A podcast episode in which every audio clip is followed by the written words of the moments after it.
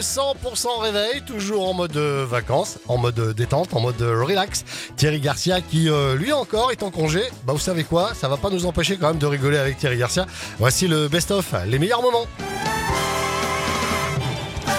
Bienvenue sur 100% stupéfiante hein, cette info, c'est le cas de le dire. En Seine-Saint-Denis, près de Paris, un élève a été arrêté en possession d'un sachet de cocaïne dans la cour de l'école.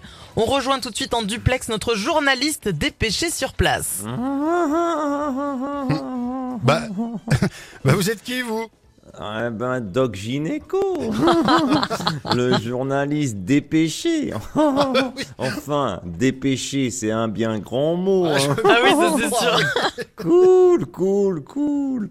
Et c'est normal que ce soit moi qui m'y colle. Sainte-Saint-Denis, c'est chez moi. Ah ok, alors Doc, euh, quelles ont été les Ouais. sanctions pour cet élève en possession de cocaïne, s'il vous plaît? Bah, d'après mes sources, sa punition, c'est de devoir recopier. Je ne dois pas emmener de la cocaïne à l'école.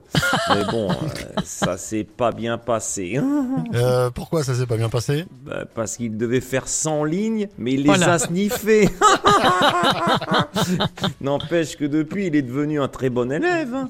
Il a battu le record du 60 mètres en gymnastique et récité m'étonnes. 18 poésies de La Fontaine en 3 minutes.